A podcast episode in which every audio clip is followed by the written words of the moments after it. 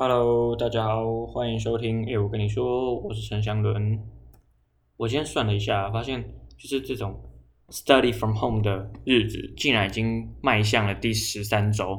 天哪，你能相信吗？第十三周，意思就是说，我已经过这种生活过了快要，不是已经超过三个月了。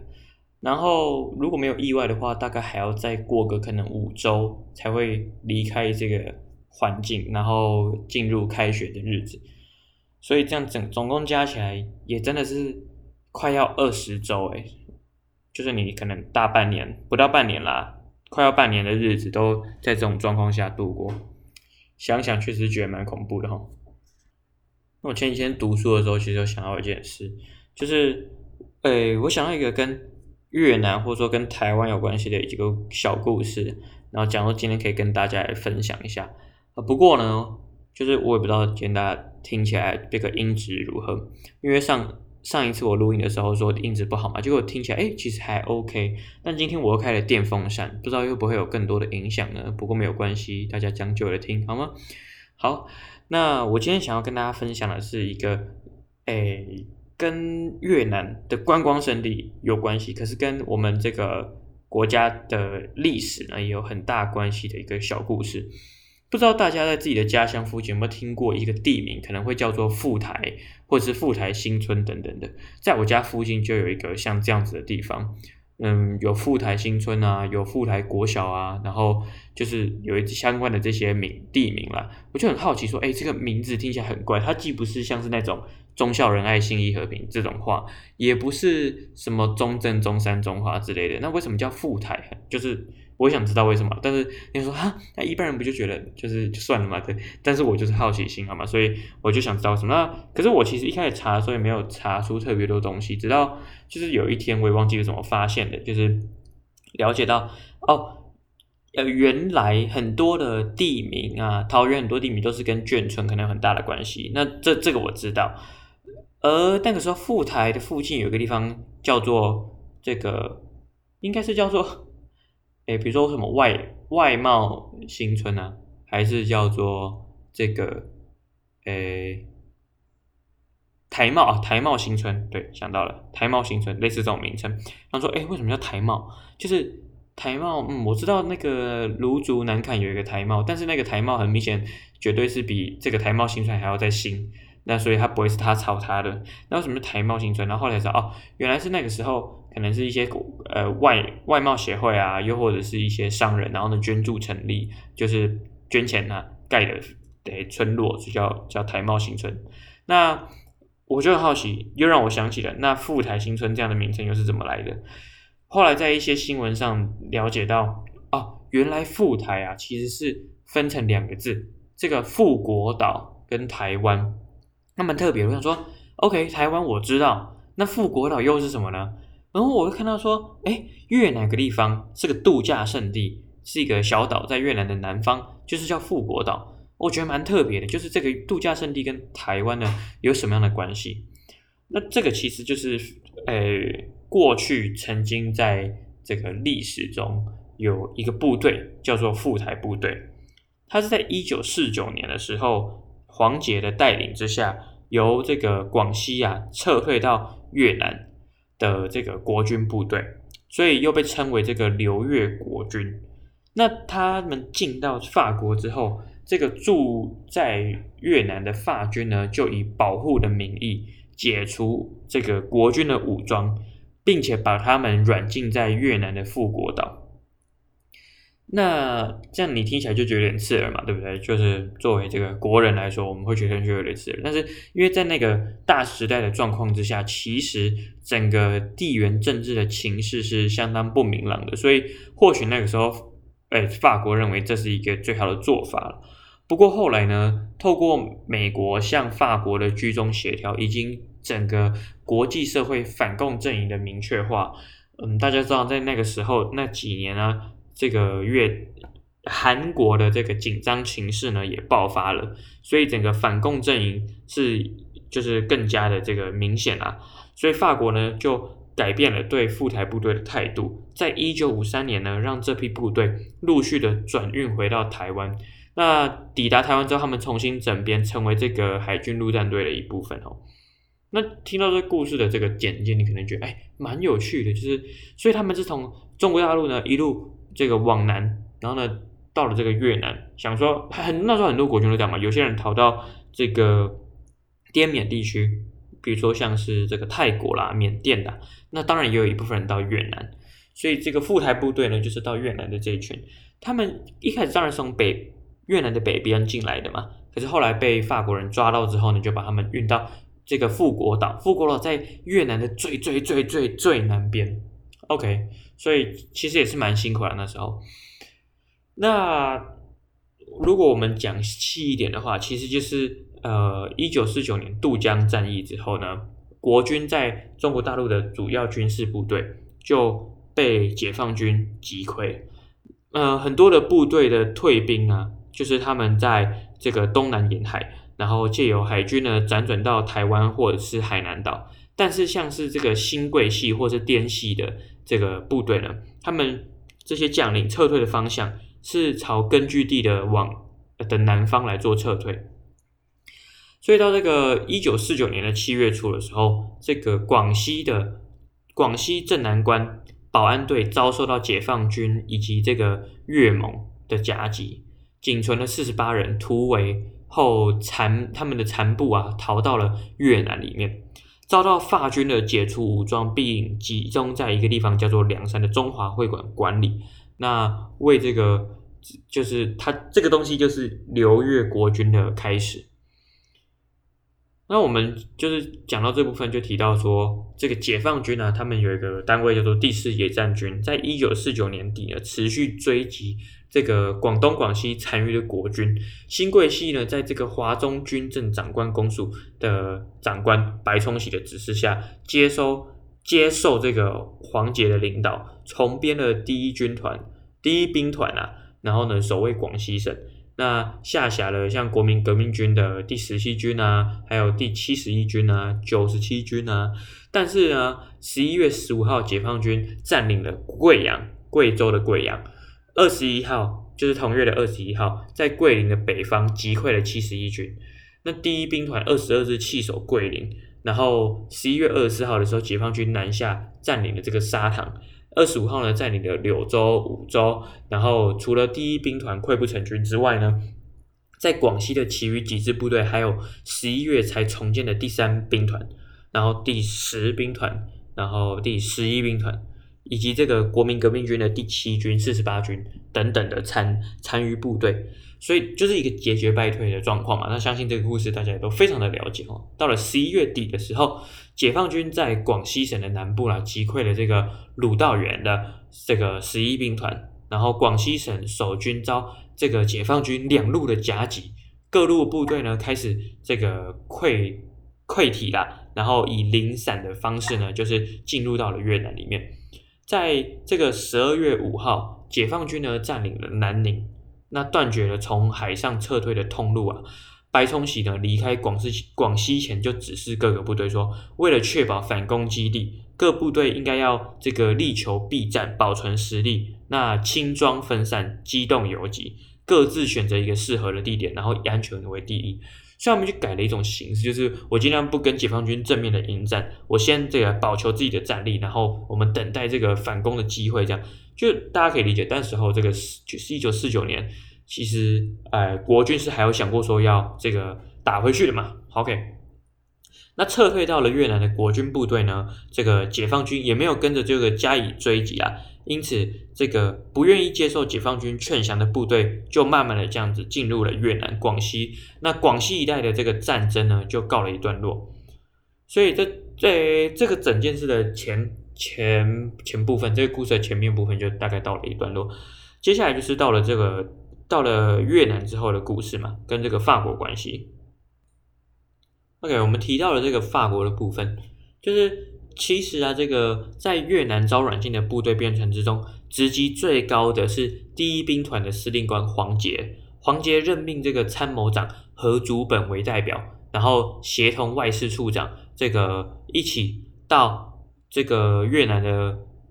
这个地方。我查一下叫什么名字啊？我这个要查一下。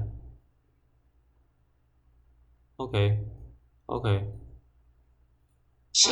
是就是 OK。赤马屯呢，与这个法国驻梁山的边防军参谋长奥利亚中校，在十二月十二日下签订协签下了这个协定，同意国军能够借到越南转进台湾。十二月十三日就生效了，所以这被称为这个中法赤马协定。那协议的内容就是说，同意国军呢假假到这个越南呢由海防转运到台湾，那武器呢交由法方封存。交由这个中华民国政府交签交涉来那个发还了。那沿途的警戒呢，由法国方面派出，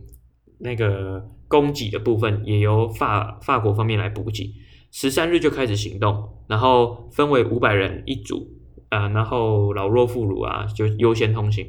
不过这个时候。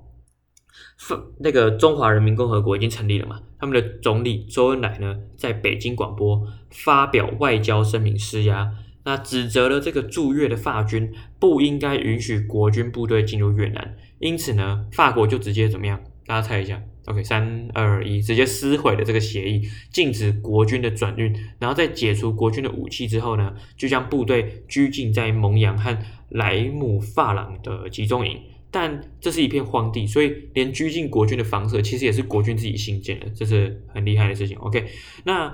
这个刘越的，我们就继续来讲到一九五零年，这些刘越的国军呢，在韩战爆发之后，呃，刘越国军进入富国岛之后，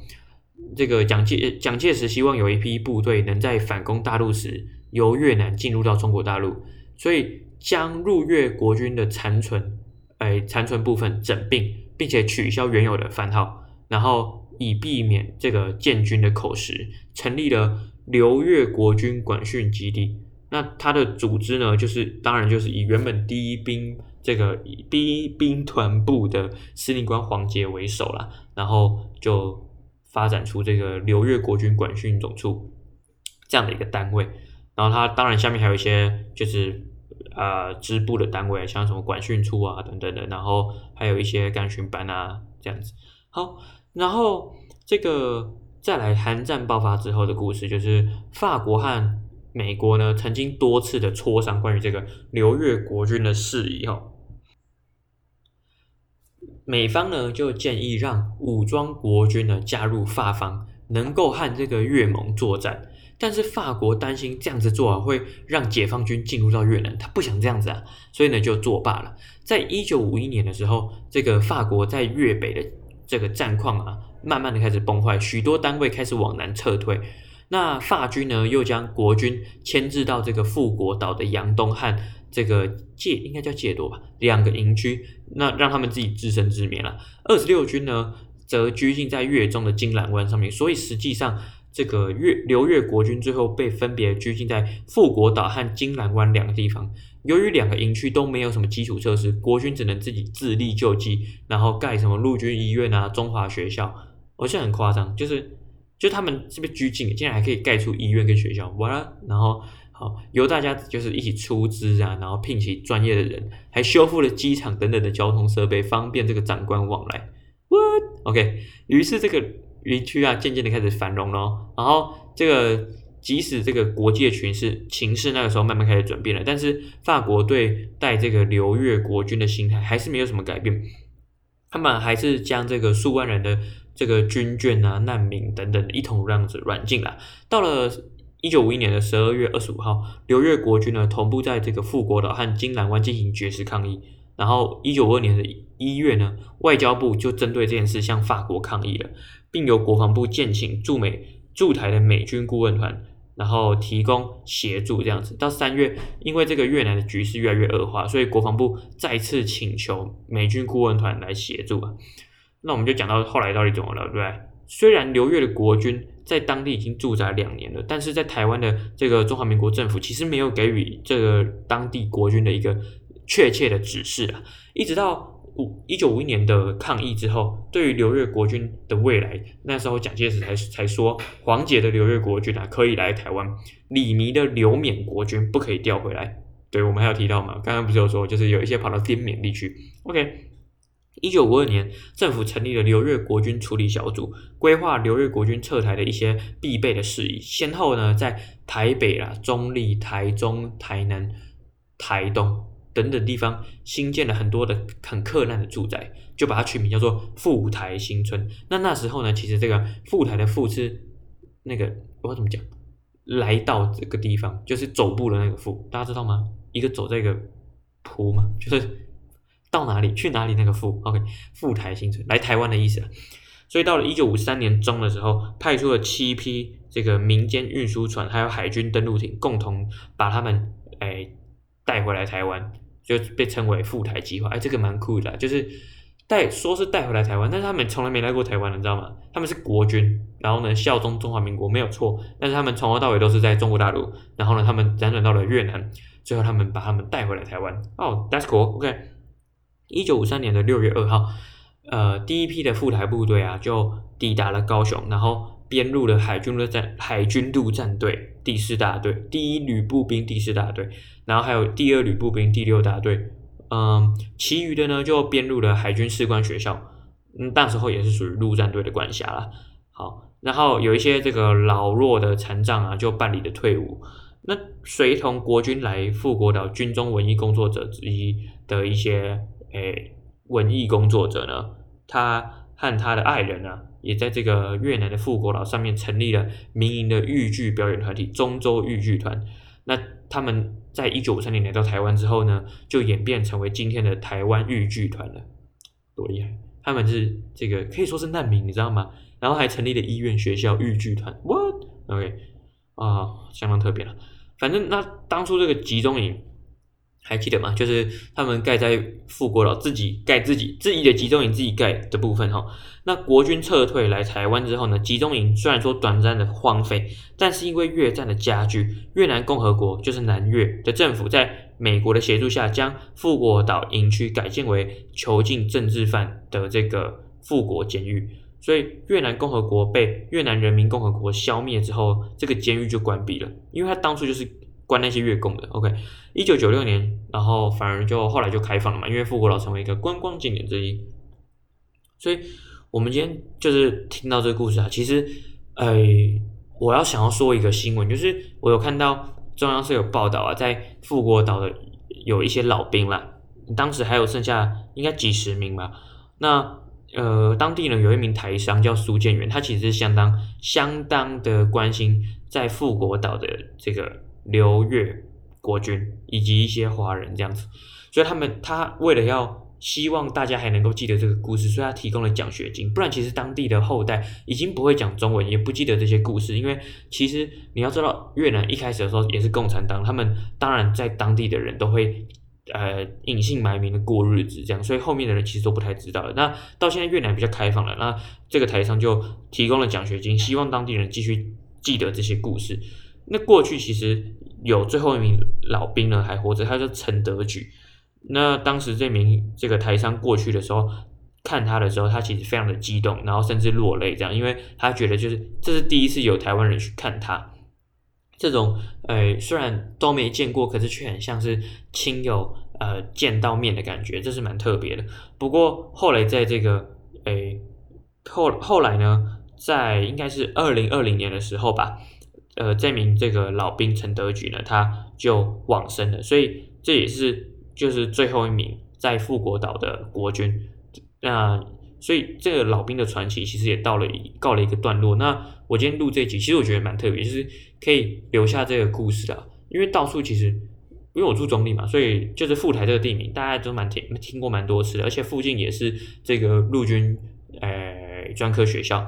然后也蛮多的营区就在那边，嗯。自然会对这些有些好奇，不过我相信随着时间的过去，会越来越多人不知道这个故事，所以今天跟大家分享一下，我觉得蛮特别哦。还有还有还有一些就是一些纪念的地点啦，像是呢，在富国岛有个地方叫阳东，当地就有黄杰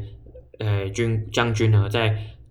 呃那边设立的中华民国刘越国军病故纪念碑，但是呃原本算是有一定的规模，有一个墓园这样，不过后来墓园。就是围篱也被拆掉，然后呃，就是尘土飞扬，然后结果后来上面就有人盖房子了。我说我越南都不怕，是不是？就直接盖房子。好，然后就变一个剩下五坪不到的空间了。不过后来呢，我们应该是台商以及政府，就是就把它围了起来，用个铁栏把它围起来。那看起来是相当的这个，哎，嗯，有点破败，但是我觉得这个是蛮。蛮值得去纪念的一个地方，特别是他们说这几年有蛮多的旅客到富国岛旅游，也都也都会到那边，就是缅怀一下这样子。然后以及这个一九五五年的时候，十一月的时候，在澄清湖啊，大家知道澄清湖，高雄的澄清湖有一座人工小岛，那就并被命名为这个富国，以纪念国军在中南半岛的这些孤军。然后，所以呃，这也是一些就是纪念这样子。我觉得蛮特别，下次啊、大家如果有机会去富国岛旅游啊，不妨也可以去看看这个纪念碑，然后想想这些特别故事，这样子。好，那这节话跟大家分享到这边，就这样子啊，拜拜。